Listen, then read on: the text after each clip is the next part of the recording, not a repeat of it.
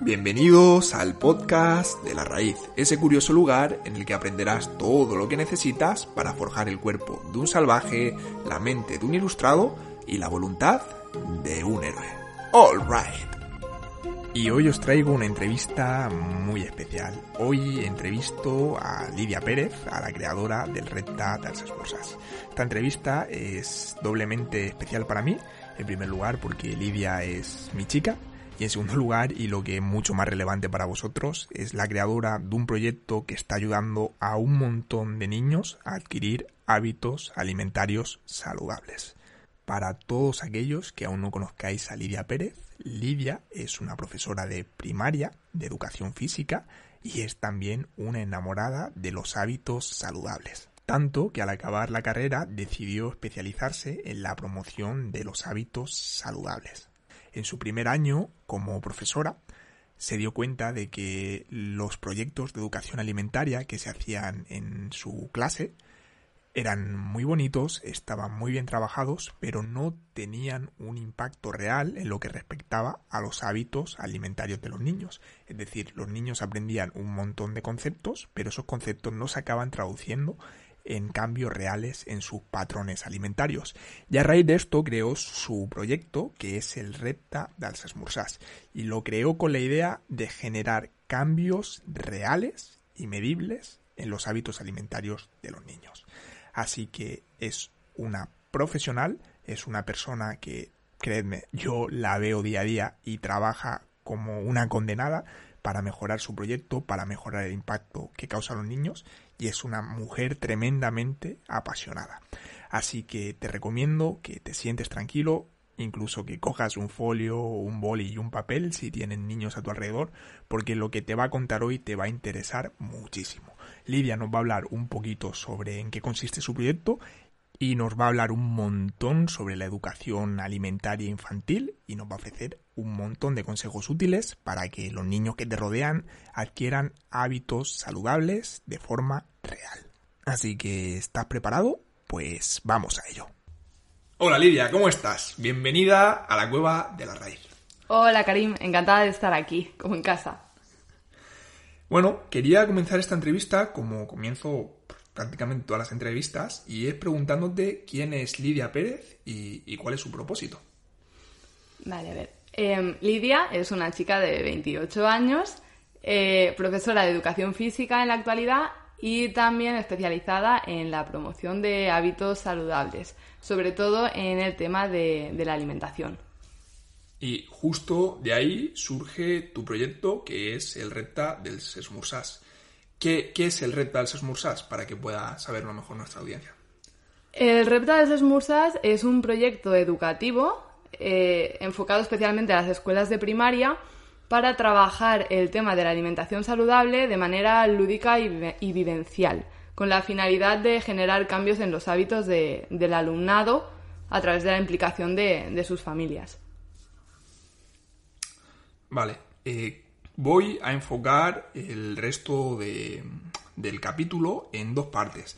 La primera parte, para aquellos que nos estén escuchando, va a ir sobre todo dirigida a, papás y mamás que, tienen hijos y que quieren que sus hijos coman mejor.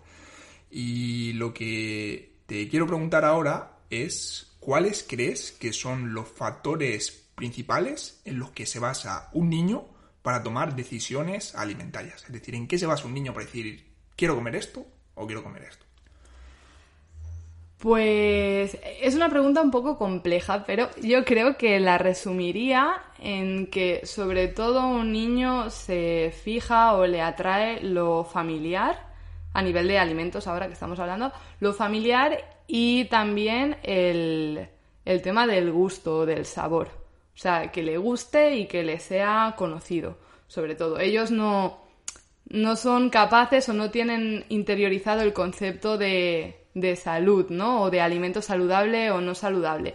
Les, les cuesta. Lo tienen escuchado porque en la escuela es algo que, que, que, se dice, ¿no? Y en casa y en los medios y en todos lados el tema de si comes o no comes saludable. Pero luego ellos solo entienden de qué alimentos conocen porque están en casa habitualmente y qué alimentos les gustan porque les encuentran un buen sabor o, o no, les, o no les gustan. O sea que un alimento sea saludable no es una razón suficiente para un niño como para comer ese alimento. Exactamente, no, no, o sea, no, pues eso, ¿no? Como he dicho, no lo tienen interiorizado, no, pueden entender un poco la idea general de qué significa eso, pero, pero no ven el, el, trasfondo, no, no ven ese más allá. Ellos van a, al contexto más cercano que tienen y, y es ese, que me guste y que lo conozca. Y que lo conozca. vale. Y una cosa que le suele suceder mucho a los padres, además de las peleas que tienen para que los niños coman la clase de alimentos saludables que ellos quieren que coman, es también el tema de, las cantidades. Y a menudo pasa que el niño, pues, te dice que, no quiere comer más. ¿Y qué, hay que hacer cuando un niño te dice, mira, mamá, papá, eh, no quiero más, eh, estoy lleno? Eh, desde mi opinión, creo que lo, más acertado es, bueno, y también en voz de, de, muchos nutricionistas y otros profesionales, es respetar, respetar ese aviso del niño, ¿no? Esa alarma de que está lleno y que, y que no quiere más. Porque durante muchos años, ¿no? O de toda la vida seguramente que a ti también te lo habrán dicho o te habrán hecho acabarte la comida del plato eh, porque si no parecía que no comías lo suficiente, ¿no? Por ejemplo. Pero, pero ya hoy en día se sabe que un niño tiene su, me gusta llamarle su, la, alarma del apetito, ¿no? La tiene innata y no está corrompida por, por las costumbres o tradiciones de la sociedad. Entonces, ellos saben, eh, por lo general, saben perfectamente si tienen hambre o si no. Entonces, lo ideal es respetar eso. Si, si, si el niño ha comido y, y te dice que no quiere más, pues no, no quiere más. Entonces, digamos que lo correcto sería no intentar imponer a los niños esa alarma temporal que los adultos hemos desarrollado por, cultura y por hábito y dejar que hagan caso a su alarma biológica, que al final es la alarma que le está diciendo a su cuerpo, eh, tienes suficientes calorías y tienes suficientes nutrientes, no hace falta que comas más. Buenísimo. Eh, vale, tú haces especial hincapié en hábitos alimentarios en niños. Lo haces porque eres profesora. Pero, ¿por qué decidiste ser profesora? Es decir, ¿por qué intentaste llevar el tema de los hábitos saludables a los niños? ¿Por qué crees que es tan importante adquirir hábitos saludables en la infancia? Es decir, ¿por qué crees que es el, momento? Mm, porque creo que eh, siempre se dice, ¿no? Que los, peques son como esponjas, ¿no? Y que todo lo que adquieran y aprendan en la infancia va a ser mucho más fácil que lo sigan eh, haciendo, desarrollando en la etapa adulta, tanto lo bueno como lo malo. Por eso, eh, precisamente, ¿no? Si me voy al lado contrario, eh, niños y niñas con hábitos alimentarios poco saludables, probablemente de adultos eh, esos hábitos sigan siendo poco saludables o incluso peor, con las consecuencias eh, para la salud que conlleva eso, ¿no? Entonces yo creo que, hay que aprovechar eh, y acercar el tema de los hábitos saludables ya desde pequeños para facilitar esa adquisición de, una alimentación saludable y del resto de hábitos importantes ¿no? para, la salud, para, para, que los puedan aplicar de adultos también. Eh, no sé. Y ligado a esto, pues también eh, yo como profesora llego a verle la importancia de tratar este tema porque considero, y creo que no digo ninguna locura con esto, que la salud es un tema principal para la vida de cualquier persona. O sea, sin salud, ¿dónde vamos, no?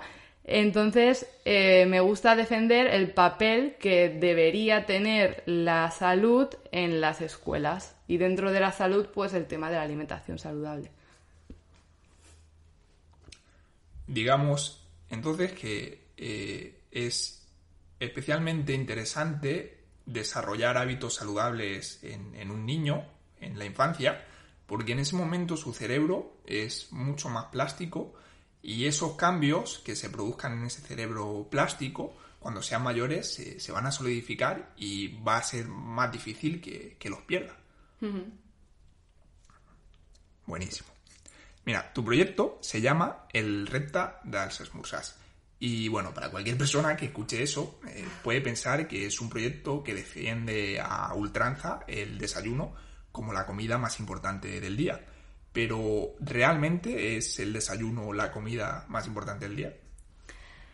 Eh, a mí me gusta decir que eh, cambio la frase, ¿no? Cambio la afirmación popularmente conocida y digo que el desayuno no es la comida más importante del día. Lo, lo, lo más cercano a afirmación sobre el desayuno que sabemos es que es la menos saludable por los datos que tenemos del consumo de alimentos que se hace en este momento de, del día, ¿no? Que suele ser el desayuno.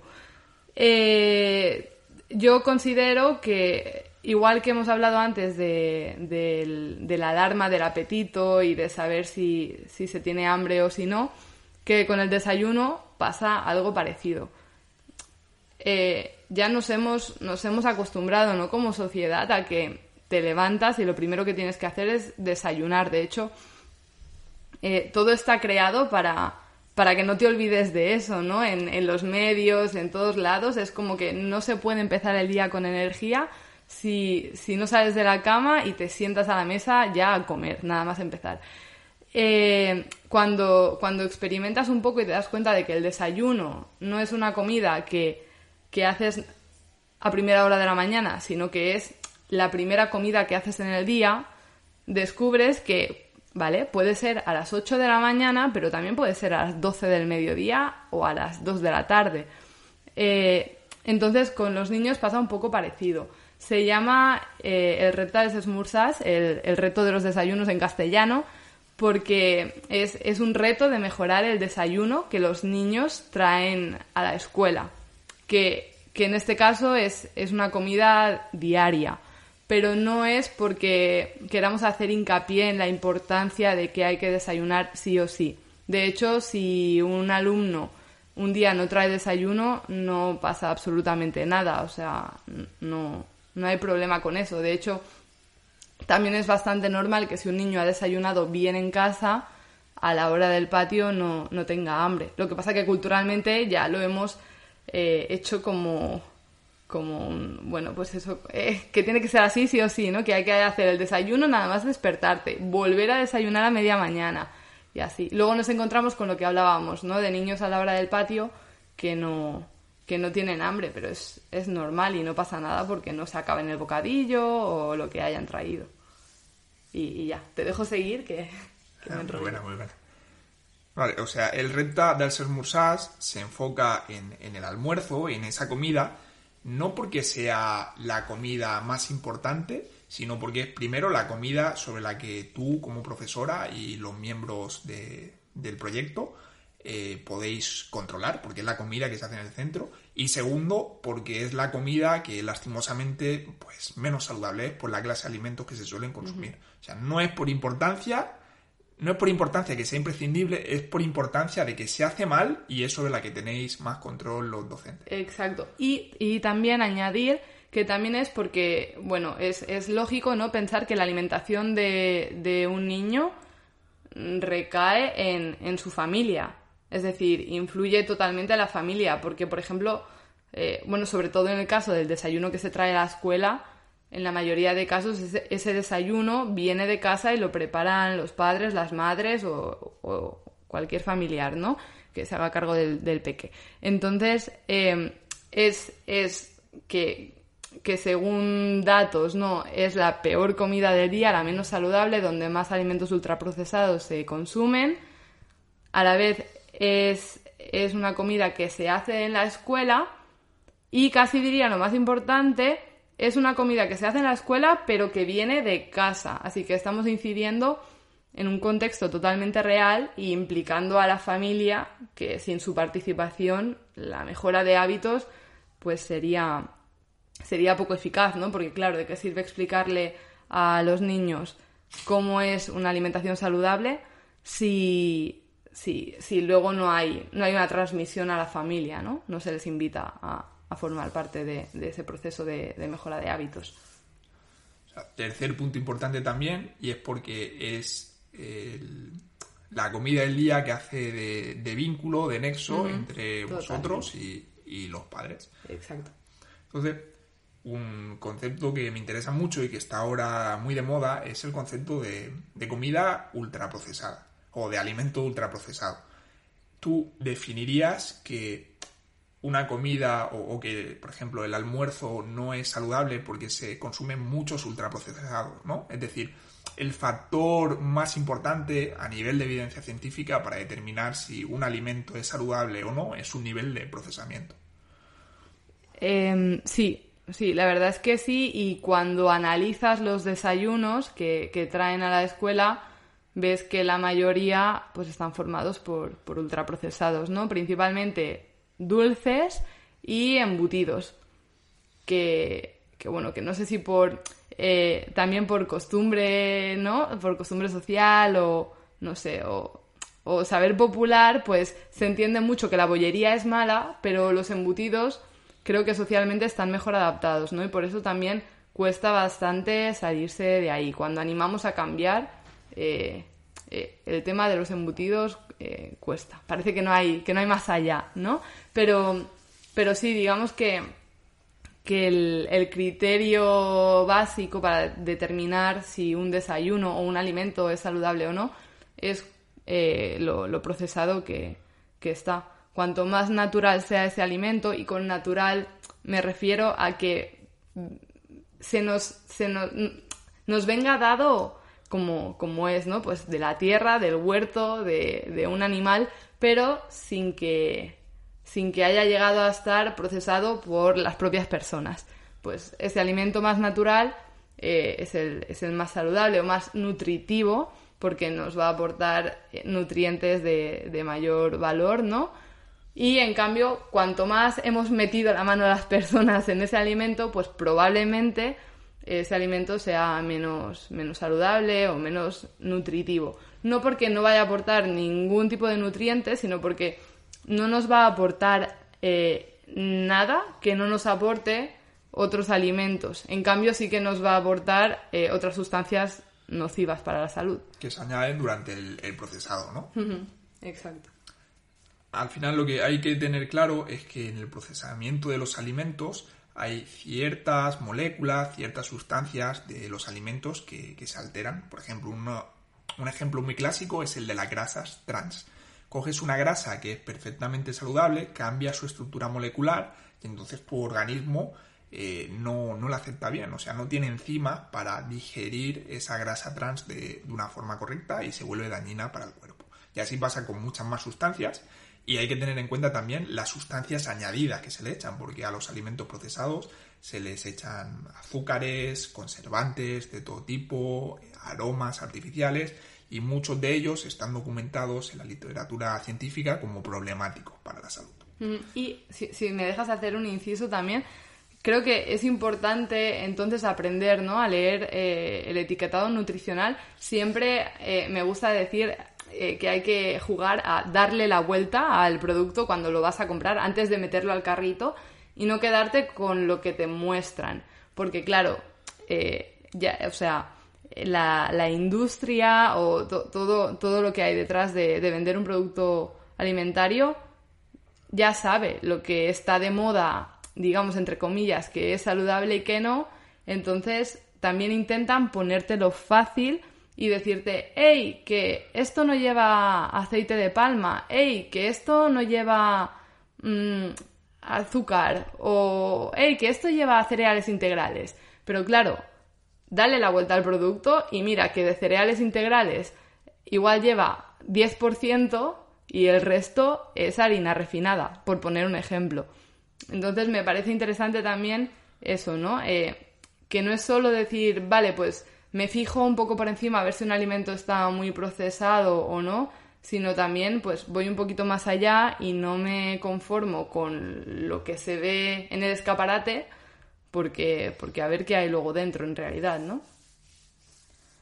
Se trata un poquito de, entender que, que, al final lo que quiere la industria alimentaria es ganar dinero y que a mí me gusta creer que, sin maldad, pues utiliza las estratagemas que, que, se pueden para que tú consumas ese alimento. Si la industria sabe que ahora se ha puesto de moda eh, decirle que no al aceite de palma, pues te va a poner un producto que no tiene aceite de palma, pero que probablemente, como tú dices, en la etiqueta te lleve la sorpresa de que tiene 100.000 cosas más que incluso pueden ser peores que ella. Vale, para que los papás y las mamás y bueno, las personas en general que nos estén escuchando en este momento entiendan más que es un alimento procesado, ¿cuáles son los alimentos procesados que te suelen traer más los niños a, la hora del patio? Pues eh, son sobre todo eh, dulces y como he dicho antes el tema de, los embutidos ultraprocesados. Eh, principalmente siempre, bueno, el, creo que el rey de los desayunos es el bocadillo, ¿no? Pero dentro del bocadillo, pues la mayoría está formado por embutidos, ¿no? ultraprocesados como el chorizo, la mortadela, el salami y cosas similares. Y luego también en cuanto a dulces, pues, pues eso, galletas, bollería, chocolatinas. Siempre hay la excepción, ¿no? Que ya, ya lo ves, pero la excepción a lo mejor es... No me atrevería ni a decir que un niño una niña por clase. Es, a nivel más general de toda la escuela, pues sí que te encuentras eh, algunos desayunos que, que nutricionalmente dices, all right, ¿no? pero, pero sí, por lo general, eh, como ultraprocesados, pues los reyes son los dulces y los embutidos. Son los que tienen más, más Y para los papás y las mamás, ¿podrías ofrecerles algunas opciones saludables y fáciles de hacer de desayunos tanto en casa como almuerzos para, llevar al cole. Que nada, que en 5 minutitos, 10 minutitos puedas tener algo apañado y que sea sano para, para sus hijos. A ver, por ejemplo, para el tema de los bocadillos, ¿no? Que como, que como comentaba, parece que si quitamos los embutidos nos quedamos sin nada. Eh, sí que es cierto, y, esto me gusta tenerlo en cuenta porque me gusta partir de la filosofía del proyecto que es hacerlo fácil. Entonces, eh, mis propuestas nunca son extremistas ni radicales, ¿no? Entonces, en el tema de los embutidos, eh, sí que destacar, por ejemplo, que el jamón, el jamón curado o jamón ibérico como tal, sí que es una buena opción de embutido porque está menos procesado dentro de lo que son los embutidos. O el lomo embuchado también. Siempre habrá mejores y peores, ¿eh? Pero dentro de opciones, pues esos están mucho mejor. Eh, pero luego, por ejemplo, pues no olvidarnos que tenemos el queso. Ahora hablando de bocadillos, ¿eh? Pero tenemos eh, el queso. Podemos hacer también bocadillos vegetales. Eh, eh, tengo una alumna, por ejemplo, que a veces trae un bocadillo que lleva aguacate y tomate, por ejemplo. ¿Qué más? También una opción que me parece interesante, relacionándolo con el tema de que a veces los peques pues no se acaban la comida porque ya no tienen hambre, ¿no? Pues si por ejemplo en la noche anterior hemos cenado pechuga de pollo y no se la ha acabado, pues ese pollo se puede aprovechar para hacer un bocadillo y va a ser muchísimo más interesante la pechuga de pollo a la plancha como tal que no el, el fiambre procesado, ¿no? Em, ¿Qué más? a nivel de, bueno, porque me has dicho de, que sea así como muy simple en cinco minutos, pero si no también iba a decir que el huevo es un alimento increíble y que tampoco creo que, bueno, no creo, no lleva mucho tiempo pues encender la sartén y hacerlo un poco, hacer una tortilla rápida a la francesa y, y también ponerlo como bocadillo. Y si no, para hacerlo más fácil todavía, eh, pues siempre diré es algo típico, ¿no? Pero la fruta, pues no se me ocurre una opción más fácil, porque también estamos hablando de que muchos niños ya han comido en casa antes de ir al cole. Así que con su pieza de fruta favorita, por ejemplo, ya, ya estaría, ¿no? Y podemos complementar la fruta con un poco de frutos secos, por ejemplo. Em, ¿Qué más? Pues otras opciones podrían ser eh, no lo sé porque ya me alargaría, me alargaría mucho, pero así como para salirnos del bocadillo, pues mm, tostadas, siempre mirando el tema de los ingredientes. Em, ya más alternativas saludables. Pero si nos vamos a lo básico, pues eso, ver qué ingredientes le podemos poner al bocadillo para que sea saludable y si no la fruta con algún complemento. Chocolate negro también y así. Eh, te iba a comentar algo más y se me acaba, se me acaba de ir. Ah, sí, tengo. Em, también quería decir con el tema de opciones saludables de, desayuno, em, que me parece súper importante que el primer criterio que tiene que haber es que el niño o la niña esté dispuesto a comerlo, o sea, que le guste. Eh, y eso también lo explico a, los alumnos cuando vamos a hacer el, el proyecto y se lo hago saber a las familias también, que, que no pues eso, ¿no? Que no vale con decir, ah, mira, tienes que comer eh, más fruta para conseguir el reto. Pues hoy te vas a llevar un plátano. Y que al niño, por ejemplo, no le guste el plátano, ¿no? Pues en este caso no sería una buena opción porque estaríamos promoviendo una mala relación con la comida. Eh, creo que el primer criterio tiene que ser, el primero, que sea saludable, quizá, pero el segundo, entonces, seguido de que sea saludable, que, el niño o la niña eh, bueno, esté, esté de acuerdo con, con, ese, con consumir ese alimento. Que le guste, claro. O sea, aparte, dentro de las opciones saludables siempre va a haber eh, alimentos saludables que le gusten más que otros. Y si priorizamos esos alimentos saludables que le gusten, pues va a ser más fácil que los niños quieran comer saludable. Es totalmente lógico. Exacto. O sea, no, no se trata de hacerles comer saludable lo que no les gusta, sino decir, vale, del abanico de alimentos saludables que te puedo ofrecer, ¿cuál es el que el que te gusta más, ¿no? Y, empezar por ahí. Eso, Porque, claro, si no, pues eh, relacionarán lo saludable con lo que menos les gusta. Y ahí luego vienen los problemas de adulto, ¿no? Que, todo, bueno, no sé, nos ilusionamos, ¿no? Con, con un pastel, pero a la vez vemos imposible que puedas celebrar algo con una manzana, ¿no? Por ejemplo. Y esto nos viene no, no, nos viene de tradición y de costumbre, o sea, no... Sí, sí. Yo crecí toda mi infancia pensando que mi prototipo de comida saludable eran judías tiernas con, con patata. Y yo odiaba eso porque para mí no sabía nada. claro, entonces pensabas, lo saludable es lo que odio, ¿no? hasta que entendí que comer huevos era saludable y uh, ¿qué pasa aquí? Han cambiado el modelo. Siempre, siempre hay, dentro de, las opciones saludables, siempre hay opciones que, nos van a gustar a nivel de palatabilidad y incluirlas en nuestra alimentación y sobre todo en la de los niños que, como has dicho, no, no entienden de, salud, va a ser pues un seguro para que coman saludable. Una cosa, yo conozco a fondo tu proyecto y una cosa que me gustaría hablar o que me gustaría destacar, que yo sé que hay muchas personas que pueden estar eh, escuchando el podcast y ser, por ejemplo, nutricionistas o tener conocimiento sobre nutrición, y, pensar, uy, ¿por qué en el, en, el Repta, en este proyecto, eh, se habla tanto de, yo qué sé, de, bocatas y cosas por el estilo, cuando el pan no es saludable? ¿Por qué no se dice que... ¿Por qué no se fomenta directamente que los niños traigan tuppers con, con comida hecha de casa? Y lo que me gusta muchísimo de este proyecto es que en él hay un conocimiento eh, profundo de cuál es la realidad de, las familias y, de las escuelas. Y la realidad es que la mayoría de padres, es triste, pero es así, no, no están dispuestos a hacer un tupper para que su niño lo lleve al colegio. Entonces, lo que se intenta es encontrar el equilibrio entre lo óptimo a nivel nutricional y lo factible a nivel práctico para las familias porque si no la barrera de entrada es muy grande y, claro, pues no, no se consiguen resultados porque se les proponen retos que, son inalcanzables para ellos. ¿Qué, puedes añadir? Eh? Eh, lo has explicado, lo has explicado genial.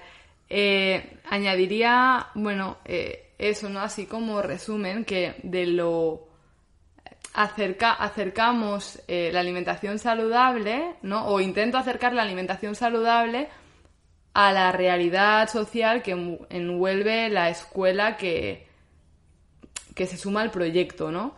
Entonces, eh, si tú analizas los desayunos de una escuela y ves que, por ejemplo, el, no sé, el 60% son bocadillos ultraprocesados y el 40% o el 35% es bollería y el 5% es fruta, ¿no? Pues vas a vas a resolver ese problema, a mejorar ese, ese problema, ¿no? Vas a ofrecer opciones de desayuno, de, de bocadillo saludable, vas a fomentar el consumo de fruta, em, etcétera, ¿no? O sea, e, el, el, el, lema ¿no? principal de hacerlo fácil. Y no es, no es tampoco hacerlo fácil a nivel de, de, ¿cómo lo diría? De conformarse con un pequeño cambio, porque sí que, sí que hay unos criterios y se, se exigen unos cambios ¿no? que tienen que haber, o se les anima a los niños a que haya un cambio relevante. Es decir, que, que, me cambies el pan blanco por el integral, pero sigas trayendo el chorizo, mmm, no, no es un cambio relevante, porque también el tema del pan en sí eh, es un poco, eh, ¿cómo lo diría? No, no, no, entramos a valorarlo en detalle porque también defendemos la idea de que no debe ser la base de ninguna alimentación. Entonces, como creemos que lo más olvidado es lo que está dentro del, del bocadillo, no el pan en sí, porque ahora también es, o sea, todo el mundo sabe, ¿no? Y no, con esto no digo que sea eh, como súper cierto, ¿no? Pero bueno, que en general, en letras grandes, todo el mundo sabe que el pan integral es más saludable que el pan blanco y ya está. Entonces nos quedamos en eso y parece que cualquier bocadillo integral ya es saludable y no es así. Entonces, como nos gusta que se vaya más allá, pues sí que hay unos criterios nutricionales que animamos a cumplir para mejorar el desayuno, pero siempre teniendo en cuenta el tema de, pues eso, ¿no? De, de acercarlo a, a, la vida cotidiana y a, y, a las familias y, a la escuela en sí, a los niños y niñas de, esa escuela. Por eso también, si me, me permites añadir, em, por eso también nuestras eh, alternativas o opciones siempre puede haber alguna e, excepción, pero por lo general son, son básicas porque si lo dicho, ¿no? Si sabemos que, el desayuno en la mayoría de casos es muy básico, e incluso pues poco interesante nutricionalmente, no podemos venir con un proyecto que esté promoviendo, por ejemplo, pues retirar, de retirar del todo los bocadillos o recetas como tú has dicho en tupper, em, no sé, o opciones ya a nivel de, de dietas vegetarianas o veganas, ¿no? No vamos a entrar en, en todos estos campos. Nos, nos gusta mantenernos lejos de, de cualquier tipo de dieta, ideología y demás, porque vamos directamente a decir, vale, ¿cómo son nuestras familias? Pues eh, vamos a atenderlas a ellas y, está. Y vamos a mejorar esto, la realidad existente, y cuando hayamos solucionado este primer problema, pues iremos más para adelante y el día de mañana, pues cuando todo el mundo traiga bocatas saludables al cole, pues ya hablaremos de intentar dejar un poquito el, pan de lado, pero pasito a pasito. Y esas son las intervenciones que, que mejor funcionan. Es mejor una dieta subóptima nutricionalmente que se aplica que una dieta perfecta nutricionalmente que que, no, se puede aplicar, porque eso genera frustración y ningún tipo de cambio en los hábitos. Vale, cambiando un poco de tercio, pero hablando de, lo mismo, hemos estado hablando de, que, bueno, que la industria a menudo nos, nos intenta pues vender algunas cosas como saludables que no son. Y en el mundo infantil existe un tipo de producto que son los alimentos infantiles que son alimentos que parece que han sido creados precisamente porque sean la leche para los niños. O sea, que el niño se come un alimento infantil y ya no hace falta que coma otra cosa durante el día. Tiene superpoderes. sí. Lo que quería es que le aclararas a los oyentes, sobre todo a los papás y a las mamás, si los alimentos infantiles son una necesidad o son más bien una estrategia de, marketing de la industria. Pues son tal cual lo, último que acabas de decir, una, estrategia, porque no, eh, no existen alimentos que sean indicados especialmente o concretamente para una etapa de la vida. A mí solo se me ocurre uno y es la leche materna. Sí, iba, iba a decir, iba a decir, bueno, me, mm, salvando el tema de, de la alimentación en, en, los bebés, ¿no? Pero, pero cuando ya crecemos un poquito más, eh, no. Sí que hay. Pueden haber requerimientos nutricionales diferentes, pero eso en edades de. en etapas de la vida y, y en una misma etapa dependiendo de, de la propia persona. O sea, cada uno, cada uno tiene unas necesidades específicas. Eh, pero, pero como alimento infantil que necesites un producto con eh, unas vitaminas o complementos añadidos especialmente para el crecimiento y el desarrollo de, del peque, eh, no, no existen como tal porque ya todo, todos esos nutrientes, todas esas vitaminas, minerales, ya te los, te los va a proporcionar, eh, los, te los van a proporcionar los alimentos, como hemos hablado al principio, más naturales y menos procesados, como son, por ejemplo, las frutas y las verduras, ¿no? Así que, así que, bueno, eso. Eh, de, hecho, si nos fijamos, ¿no? Y le damos la vuelta a la mayoría de alimentos conocidos como infantiles o dirigidos al público infantil, pues tienen un montón de añadidos que están lejos de ser, de ser la mejor opción para, para el niño. ¿Y qué, estrategias utiliza la industria para que esta clase de productos sea primero tan apetecible para los niños, porque son los mismos niños los que les piden a los padres, y luego para que los padres lleguen a creer que esa clase de alimento es, saludable? ¿Cuáles son las estrategias? Pues partiendo de que a un niño le gusta lo conocido y familiar y lo que le gusta, ¿no? Lo que sabe bien, eh, ahí tenemos, por ejemplo, dos dos estrategias que, se suelen utilizar, ¿no?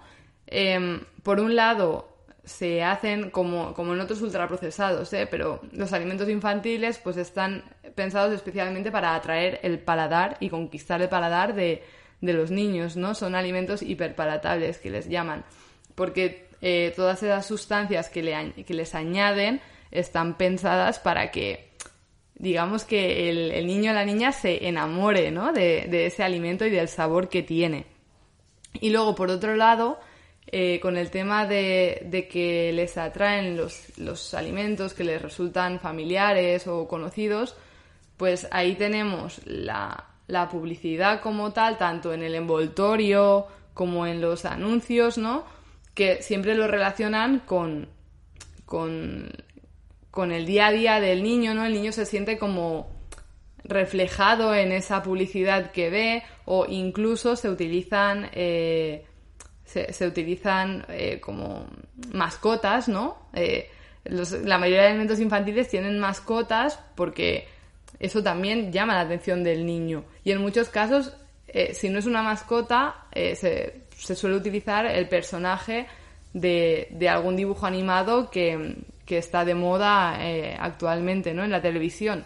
Entonces, claro, el niño eh, ve, ahí su, su, su protagonista favorito de la serie que ve al mediodía o ve que le van a regalar unos cromos de sus jugadores de fútbol preferidos y eh, lo, lo, va a querer porque ya como que deja de ver deja de ver el alimento como, como un alimento, ¿no? Lo, lo ve como, pues como un producto que quiere para satisfacer sus pues sus intereses, ¿no? sus necesidades.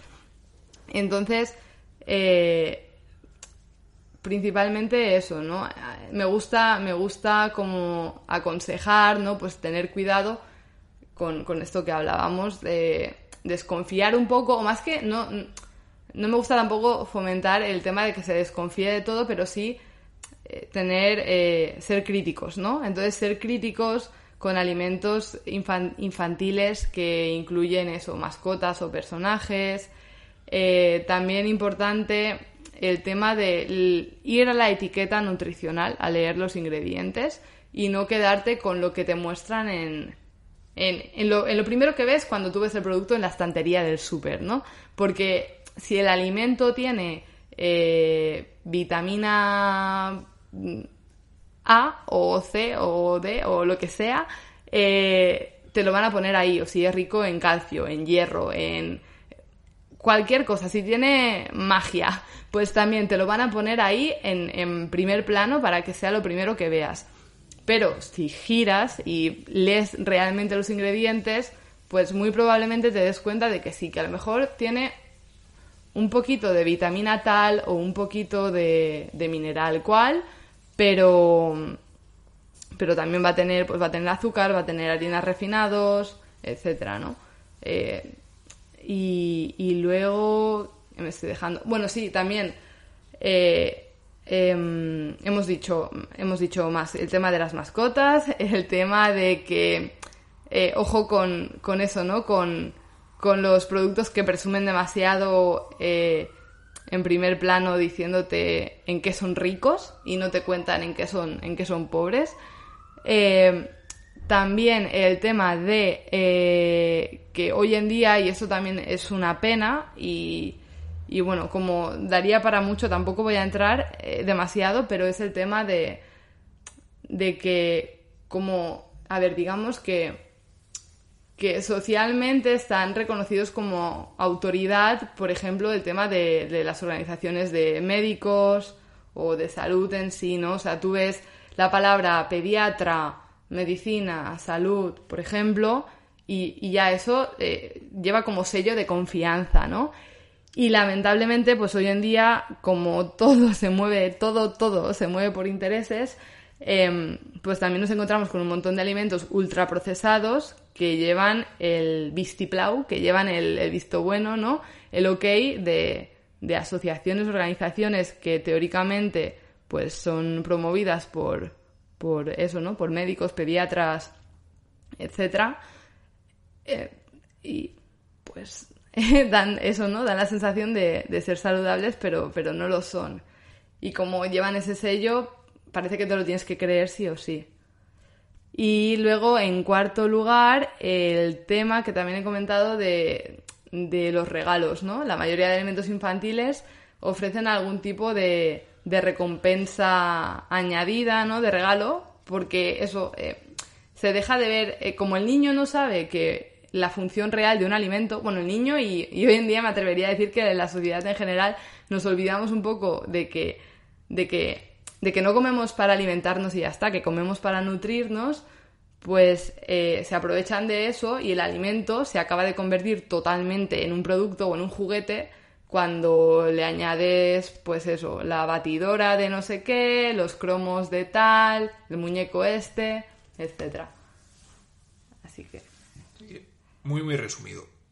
Digamos que la industria engancha a los niños a esta clase de productos infantiles a través de, como habíamos dicho, de la familiaridad. Eh, haciendo ver a los niños que eso que están comiendo, mm, por ejemplo, no es un producto lácteo, sino que es un, bueno, no voy a decir nombres, pero un no sé qué nino, por ejemplo. Y tú ya no te estás tomando el producto lácteo, sino que te estás tomando al no sé qué nino. Utilizan la familiaridad, también la hiperpalatabilidad, ¿no? O sea, los hacen muy muy ricos para que cuando los prueben se enganchen y encima le regalan cositas convirtiendo el producto pues en, un regalo en lugar de en un producto alimentario que, es lo que es. Y a los papás y a las mamás los enganchan, hacen que confían en ellos utilizando dos estratagemas, que son poner todo lo bueno delante y no hablar, o sea, hablar de las vitaminas añadidas que llevan, de la fortificación nutricional que, tiene el alimento, y no hablar de lo malo. Y en segundo lugar, pues poner el típico sellito de pediatría, que, queda muy bien y da mucha confianza, pero que, distorsiona un poquito la imagen del producto. ¿Qué, le recomendarías tú a los papás y a las mamás para que pudieran evitar caer en, esta clase de trampa? Un consejo supremo. Mm, pues si, tiene que ser, si tiene que ser un consejo supremo, eh, diría no entrar al pasillo al pasillo del súper que, que, ya asomas la cabeza y ves que está enfocado para, para el público infantil, eh, porque eh, los niños no, no necesitan nada que esté ahí y no esté en, en otro en otro lugar del súper o, del mercado. Me parece un, un consejo genial. muy, muy bueno. Vale. Ahora dejando... Siempre vamos a hablar de niños, porque esto, esto va de niños. Pero ahora vamos a hablar de, del papel de otras personas muy importantes para los niños que no, que no son los padres en este caso, sino que son sus, profesores, sus, docentes. Entonces, lo, primero que ya es prácticamente una constatación, no, es un secreto, simplemente hace falta mirar a los índices de obesidad infantil para darse cuenta de que la educación infantil alimentaria no es del todo óptima porque no está funcionando. Es decir, cada vez hay más, eh, digamos, se incentivan más este tipo de, proyectos de alimentación y sin embargo los índices de obesidad siguen y siguen subiendo, siguen y siguen subiendo. ¿Cuáles dirías tú que son las principales fallas de los proyectos de alimentación o de lo que se hace respecto a la educación alimentaria en, en el colegio? Es decir, ¿qué enfoques crees que no funcionan y qué enfoques crees que resultarían más, más útiles. Ok, pues a ver, em, así como empezando por el resumen, ¿no? Eh, diría que las estrategias educativas de promoción de, de la alimentación saludable que se centran únicamente en la adquisición de conocimiento, es decir, por ejemplo, esto es saludable y esto no, estos son los grupos de alimentos o esta es la pirámide, por ejemplo, eh, se, ha visto, no, no me lo invento yo, ¿eh? esto no es una opinión, esto eh, son unos cuantos estudios que, hay detrás, se ha visto que son poco eficaces, es decir, no, no, no promueven un cambio, ¿no? En, no, no hay una mejora en la alimentación cuando, cuando tú creas una actividad eh, que está centrada en el aprendizaje de un contenido, pero no en su aplicación, digamos. En cambio, las estrategias educativas que promueven la alimentación saludable, eh, motivando eh, un cambio en los hábitos, estas sí que son, sí que son más eficaces, ¿no? Entonces, claro, hay quien puede pensar, ostras, pero a ver, para aprender a comer saludable, habrá que adquirir conocimiento, ¿no? Y, sí, sí, claro está, pero se trata de que mediante estrategias o actividades que se centran en la adquisición de hábitos, eh, ya, eh, o sea, ahí va a estar incluido eh, el aprendizaje, o sea, garantizado totalmente, ¿no? Y además, no solo van a aprender, sino que de una forma contextualizada y funcional.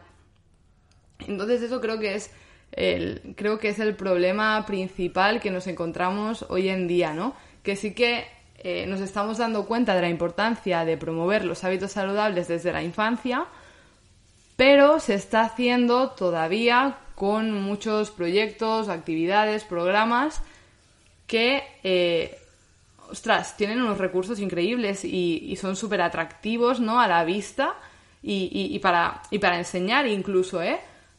Pero que luego eh, no, se traducen en, en una mejora de, los hábitos de la población, porque eh, vuelvo, ¿no? ¿no? No es mi opinión, los datos están ahí y, vamos eh, estancaditos tirando a peor a nivel de obesidad y, y demás, ¿no?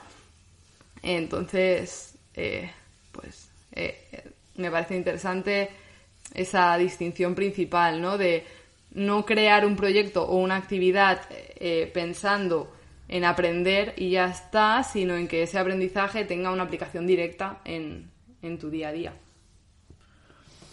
Que el valor del conocimiento que adquieren los niños no esté, pues, digamos, en la, en la veracidad teórica del conocimiento, sino en cómo son capaces de aplicar ese conocimiento en su práctica para mejorar sus hábitos. Y que si el conocimiento no es aplicable, pues tiene poco o, nada valor para los niños, porque si no, no lo, si no lo van a aplicar para comer mejor. Sí, exactamente. Y eh, el, otro día, el otro día justamente se me ocurría un ejemplo para, para explicar esto de una forma eh, muy, muy visual, ¿no? A nivel de, de enseñando la alimentación dentro de una escuela, ¿no?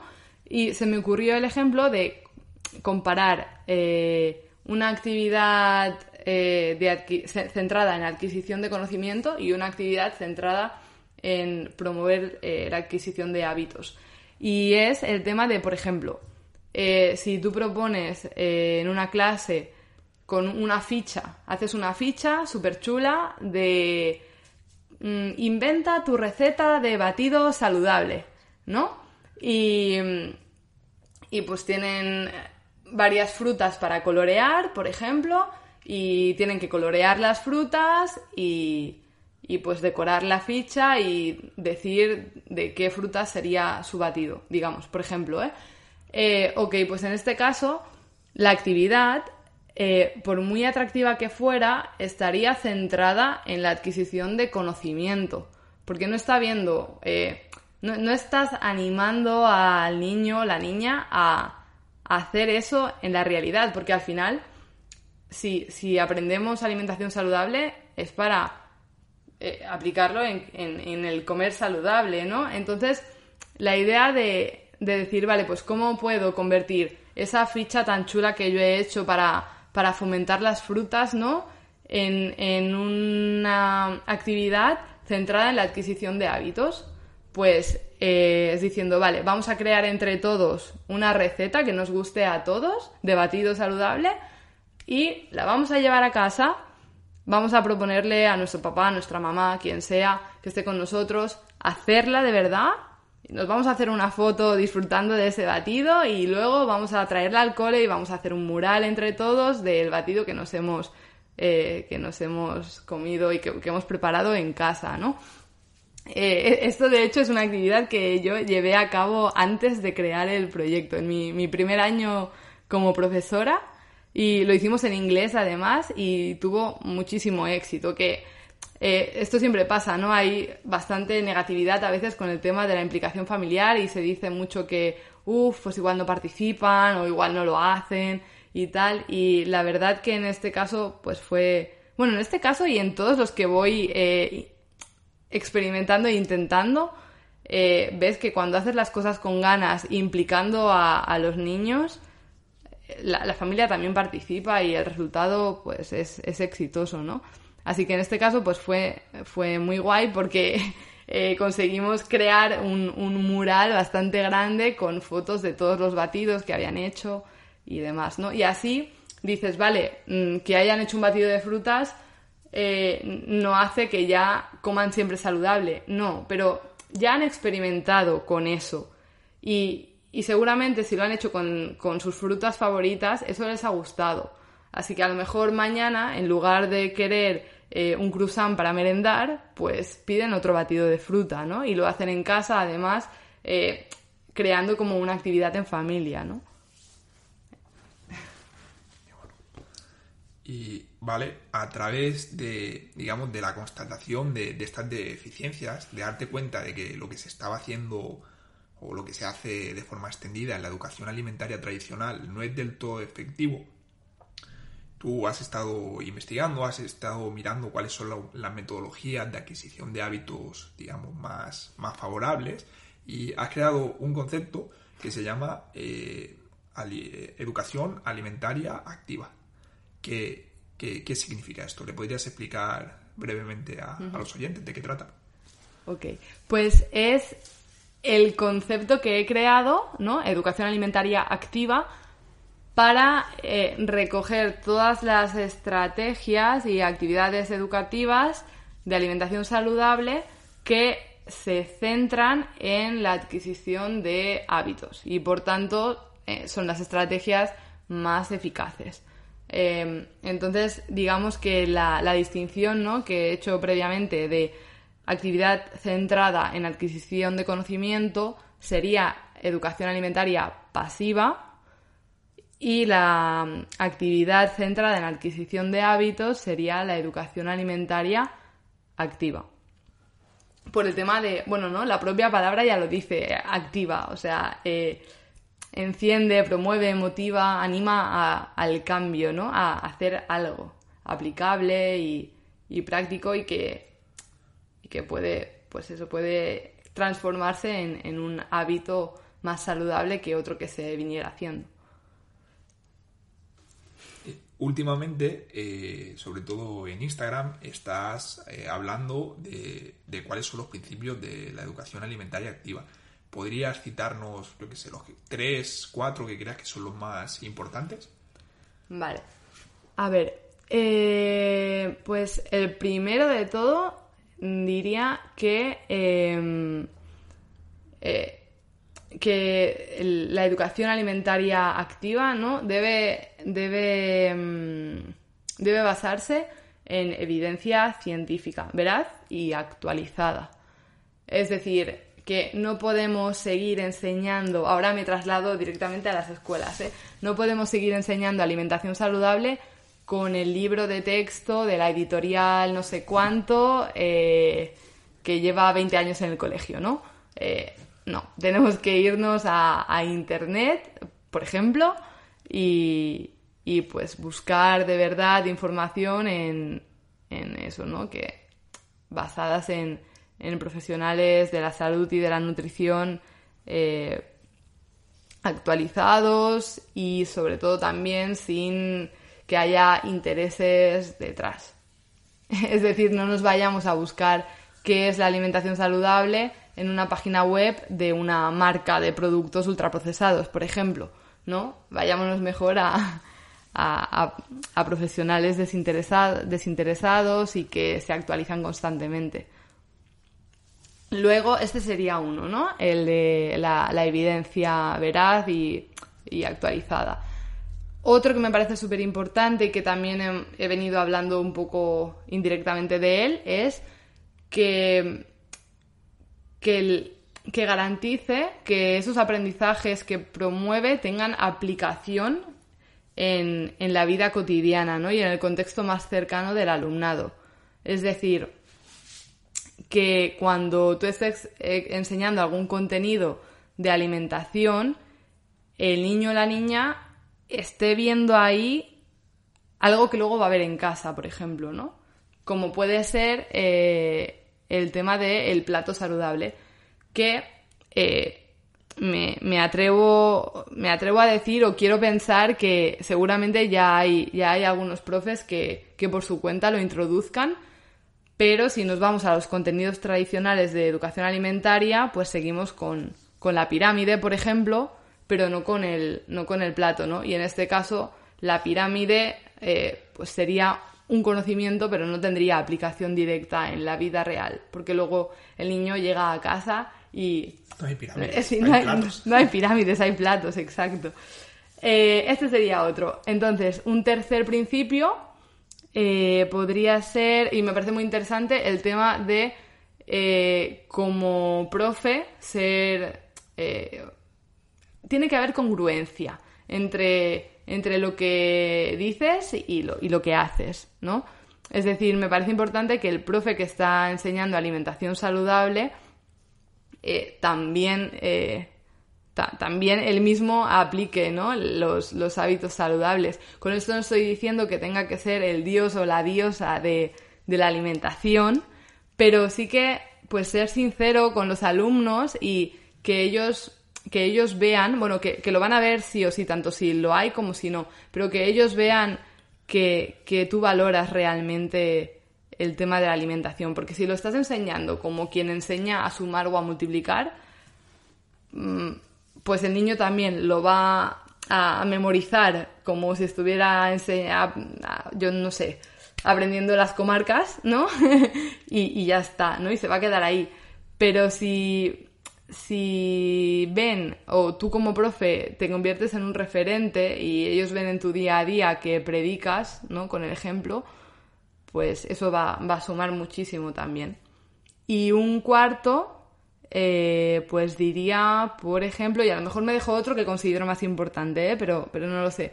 Em, diría el tema de, bueno, voy a decir dos más, pero así como juntos, ¿sí? El tema de, em, de aprovechar la capacidad motivadora y socializadora del juego, porque al final, para aprender algo, nos tenemos que, crear un clima positivo, ¿no? Y emocionalmente adecuado y, eso se consigue a través de cosas que nos motiven. Y el juego, ya no solo para los niños, sino también para los adultos, es, es potenciador de, de todo eso. Y también eh, el tema de crear actividades que de alguna forma promuevan e inviten a las familias a, participar. porque por lo que he dicho también inicialmente, que la alimentación de, de los niños eh, está condicionada por, por las actuaciones o las decisiones de, de, la familia, ¿no? Entonces, hacerlas formar parte del, del aprendizaje va, va a dar resultados mucho más positivos. De, estas, de estos cuatro principios de los que has hablado, hay uno que, que me parece muy interesante, directamente porque, por lo que implica para los profesores. Y lo que yo te quería preguntar es qué consejos le darías a un profesor que quiere ser un referente saludable para sus alumnos. ¿Cómo, cómo se puede llevar a cabo ese proceso de convertirte en un referente que impacta a los alumnos? A nivel de dentro de la escuela te refieres o, o como persona, o sea, cómo hacer como pro, cómo convertirte en referente saludable. ¿no? Como, como profesor, ¿cómo te puedes convertir en un referente saludable para, para los alumnos, para los niños? Vale. Eh, pues, a ver, claro, primero yo creo que tiene que haber un trabajo previo fuera de la escuela que es tú haber decidido en algún momento de tu vida mejorar tus hábitos, ¿no? Eh, y vuelvo que esto no significa convertirte en radical y, y, decir, pues, por ejemplo, elimino los ultraprocesados de mi alimentación y no como jamás, ¿no? Eh, pero sí que haya una mejora visible en tu alimentación. Y esto ya directamente se verá reflejado en la escuela cuando, eh, por ejemplo, a la hora de patio, pues eh, ellos vean que tú si llevas algo de desayuno es una fruta, por ejemplo, ¿no? Eh, igual pasa con si, si eres, bueno, si, si, haces ejercicio o no. Eso también lo pueden ver, ¿no? Yo siempre lo explico que eh, conmigo ellos saben que, que, después me voy al gimnasio, voy a entrenar o lo que sea, porque entro a clase directamente ya con mi bolso, que es la bolsa de, de deporte. Así que me gusta decir que en realidad, eh, para ser referente saludable, claro, en realidad tienes que ser saludable, ¿no? Tienes que hacer por, por serlo, porque siempre se puede mejorar. Eh, y entonces ellos, ellos ya lo, lo ven y, y, lo van a notar, ¿no? No sé. Así como consideraciones ya más eh, prácticas o concretas, no de ser referentes, sino de también fomentar esta buena relación con la comida y promover la alimentación saludable considero que, por ejemplo, pues deberíamos eh, intentar evitar caer en, en, el tema de que, de, en el tema de, a ver cómo lo explico, en el, en el tema de, de hacer, o sea, de celebrar, eh, ¿no? De, de, recurrir siempre a comida ultraprocesada para hacer celebraciones, eh, dentro de clase o a nivel de escuela, ¿no? Eh, porque no, no, voy a discutir el, el, papel emocional que hay detrás de, de la alimentación, porque obviamente eh, pues lo hay, ¿no? Y, ya está, pero también tenemos que ser un poco críticos con eso y, ver qué le estamos enseñando al, al, niño, ¿no? Porque, por ejemplo, si en una clase hay eh, 25, 25 alumnos, y se celebran 25 fiestas de cumpleaños y en cada fiesta de cumpleaños traemos un paquete de galletas para compartir, los niños al final, o sea, eh, les, les acabamos confundiendo, ¿no? Y piensan que, pues piensan que una celebración de cumpleaños, que, que lo guay es que el del cumple me regala galletas, ¿no? Y es como, no, y, y encima el, el del cumpleaños, porque esto eh, ya no es opinión, esto se, se ve. O sea, cuando tú estás dentro de una clase y, y, y, hay un cumpleaños con un paquete de galletas, esto se ve. Eh, y el niño, el niño que es del cumpleaños recibe la aprobación o la felicitación de sus compañeros, eh, en la mayoría de casos, ansiosos por esa recompensa que son las galletas, por ejemplo. Es decir, que el fin principal de la celebración, que es que un compañero o compañera tuyo cumple años, se pierde totalmente y se enmascara detrás de un paquete de galletas, ¿no? Que está pensado y diseñado, como habíamos hablado, para enamorar a todo el, el que haya alrededor, ¿no? Incluso el profesor. Entonces, ser un poco más crítico con esto y pensar que, que ostras, que se pueden hacer celebraciones de cumpleaños súper chulas sin la necesidad de que haya que traer esas galletas al cole, por ejemplo, ¿no? Es que podemos, no lo sé, podemos dibujar máscaras, podemos decorar la clase, podemos hacer dibujos o tarjetas de felicitación para el niño o la niña en cuestión. Mil maneras, ¿no? Y que si queremos hacer un pica pica o una merienda cuando se da una fiesta escolar, pues hay un montón de alternativas hoy en día saludables y ricas que a los niños también les van a gustar em, y, que, y que eso, ¿no? Que van a hacer ver al peque que, que en una celebración lo importante no es la comida, que sí, que sabemos que mola, que está guay, ¿no? Eh, tener un, no sé, un trozo de tarta en un día especial o lo que sea, no voy a entrar ahí. Pero dentro de la escuela considero que nos gusta, nos gusta que se nos vea como un organismo, un centro eh, que promueve todo lo bueno, digamos, si lo tuviera que resumir, ¿no? En la escuela es como todo, ¿no? Los valores, las normas, el respeto, el compañerismo. Pues que también se incluyera el tema de la salud. Pero, pero de verdad, porque no... siempre, siempre eh, creo que es como una pata que, que flojea un poco porque está lo de un día es un día, ¿no? Y claro, un día es un día, pero con cinco o seis fiestas, los 25 cumpleaños y demás, pues cada mes hay eh, esa eh, eso que va calando, ¿no? Esa idea de que para pasártelo bien en una fiesta, por ejemplo, pues hay que comer comer mal, por decirlo de alguna forma. Pues resumiendo mucho todo lo que acabas de decir. sí, que lo siento porque. El sintetizador. sí, porque me enrollo. Me enrollo mucho, lo siento. Básicamente, eh, la respuesta a la pregunta, que era cómo se puede ser un buen referente eh, alimentario, de salud alimentaria para los niños, es ser una persona que está en el camino de ser una persona saludable. Es decir, si tú eh, tienes hábitos de vida saludables o estás luchando por forjarlos y por ser más saludable, eso lo van a percibir los niños más que cualquier tipo de, de teatro que hagas para quedar bien delante de ellos. Así que si quieres tener un impacto razonable para los niños, esfuérzate tú también para ser esa clase de persona que, sin esfuerzo los, impacta. Y para acabar, te quería preguntar o quería que, que, le contaras un poquito a la audiencia, a esos papás, a esas mamás, a esos profes, a esos directores de centro que pueden estar por aquí escuchándonos, eh, cómo, pueden ayudar el Rentas Mursas y, y Lidia Pérez a, los padres, a los profesores y a los centros. ¿Qué, tienes tú para ellos?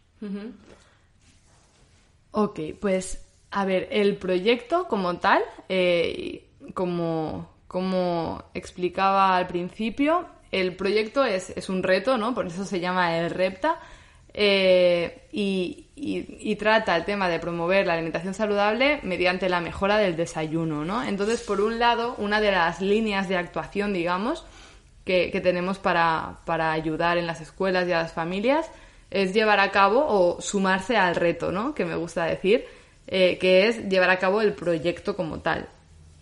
Eh, y que, bueno, se, se lleva a cabo, ocupa o sea, lo, lo, que me gusta, uno de los beneficios que me gusta explicar que tiene, ¿no? Para los profes que, que nos estén escuchando, es la poca carga lectiva que conlleva este proyecto, ¿no? Que aunque se alarga en unas semanas, eh, está montado de una manera, su metodología permite que, que no ocupe demasiado tiempo, así que no es, no se convierte en el típico contenido, ¿no? Que los, los profes me, me entenderán, pero bueno, para los que no sean profes, pues eh, nosotros tenemos como una programación semanal, mensual, trimestral que tenemos que ir cumpliendo, ¿no? Y ahí incluyendo todos los contenidos educativos que se tienen que dar. Entonces, muchas veces vamos apurados y, a un contenido que nos gustaría dedicarle dos semanas le tenemos que dedicar dos días. Entonces, lo bueno del proyecto es que está montado de una forma que tiene resultados sin eh, conllevar eh, demasiadas horas lectivas, ¿no? Eh, pero tiene esos resultados y se miden, que también me parece muy interesante eso, ¿no? el tema de, vale, hago un proyecto que promueve esto que está súper mega guay, pero luego, ¿qué? ¿Ha cambiado algo o no? Entonces en el proyecto eso también se, mira. Esta sería la principal línea de, actuación, ¿no? Que es el, repta de los Smursas como tal. Luego también, eh, pues, pues están los, los talleres de concienciación, que me gusta llamarles así por la importancia de no solo informar, sino concienciar, ¿no? De manera que los niños o los profes y las familias, porque también pueden estar dirigidos a ellos, eh, descubran por ellos mismos eh, algunas verdades que están a veces medio escondidas, ¿no? Por temas que hemos hablado antes de publicidad y demás. Eh, y, y, así hacerlos más autónomos para, para tomar sus propias decisiones, ¿no? Estos talleres son son bastante prácticos, ¿no? Son experimentales, son lúdicos y son 100% aplicables a la vida real, eh, respetando el, principio que hemos hablado antes, ¿no? De la educación alimentaria activa. Y como tercera línea de actuación, eh, aún en fase de desarrollo por eso, pero que, pero que está, está ahí ya mismito también, es el tema de, la formación para profes y familias.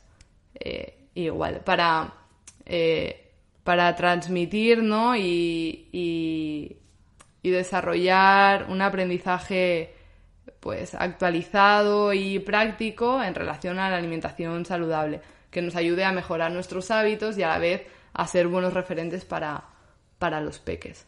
Estas serían las tres líneas principales, digamos, el, el REPTA, el proyecto, eh, los talleres de concienciación y, la formación. Y la formación. Muy, muy bien. el REPTA sería un, proyecto que se hace en clase, en horario lectivo, y que, bueno, su duración es de, unas semanas, pero no su duración real, sino que el proyecto se lleva a cabo durante poquitas horas a lo largo de esas semanas y que tienes resultados que, son medibles. O sea, tú no simplemente vas ahí a pegar eh, una charla, sino que luego eh, se mide cuál ha sido el impacto real en los hábitos alimentarios de los niños eh, del proyecto. Y la segunda vía son los talleres de concienciación, que son talleres que duran, que duran una hora, hora y media, más o menos. Una, dos horas. Una, dos horas. Y que se hacen en los centros, en horario lectivo también, extraescolar. Podrían hacerse extra, sí, se pueden hacer extraescolar también, porque esto no lo he dicho, pero el proyecto sí que lo lleva a cabo el propio profe o la profe de, la clase con una formación previa, em, pero los talleres sí que, sí que los, los, hacemos nosotros mismos, ¿no? Yo o, otra, otra persona del proyecto. Entonces, eh, como los talleres no recaen en el profesor directamente del alumnado, pues sí que pueden darse tanto de manera lectiva como, como extraescolar. Y la última vía es una vía en desarrollo que va a ser formación para enseñar a los profesores a convertirse, digamos, en ese referente de salud y para los padres también, pues para poder inculcar a sus niños hábitos saludables de forma efectiva. ¿Dónde? Podemos encontrar más sobre el Repta y, ponernos en contacto contigo para, que puedas ayudarnos?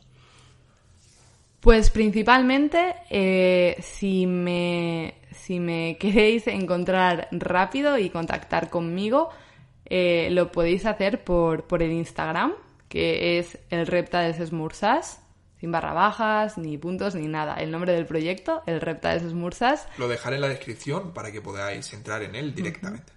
Y si no, también eh, tenemos el, correo que es hola arroba Pero yo eh, animo de verdad a que si alguien quiere, quiere contactar conmigo, que lo haga vía Instagram, porque es hoy en día donde estamos más, más activos y, donde vamos a poder hablar eh, mucho más rápido y, bueno, y fácil. Sí, una forma Sí.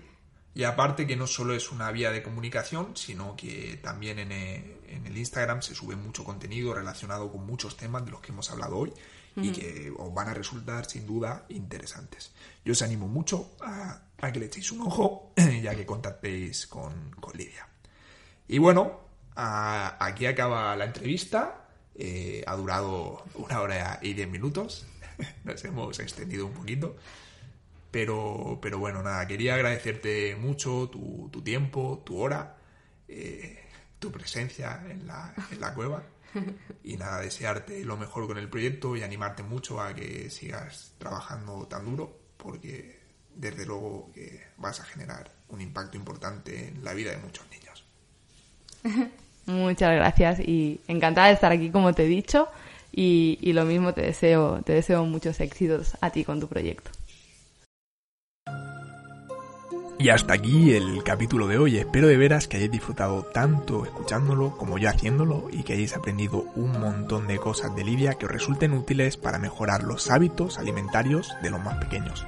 Recordad que si queréis que el repta se haga en vuestro cole y sois profesores, o queréis que el repta se haga en el cole de vuestros niños porque sois papás y mamás, entonces poneos en contacto con el repta de Alsas Cursas para que eso pueda ser una realidad. Recordad que os dejo abajo en la descripción tanto el Instagram de Lidia, o sea, del Red Alsas Mursas, en el que os podréis poner en contacto directo con ella. Y para los más clásicos os dejo también su correo electrónico para que le podáis escribir. Muchas gracias por escucharnos hasta el final y nos vemos en el próximo capítulo del podcast de la raíz. All right.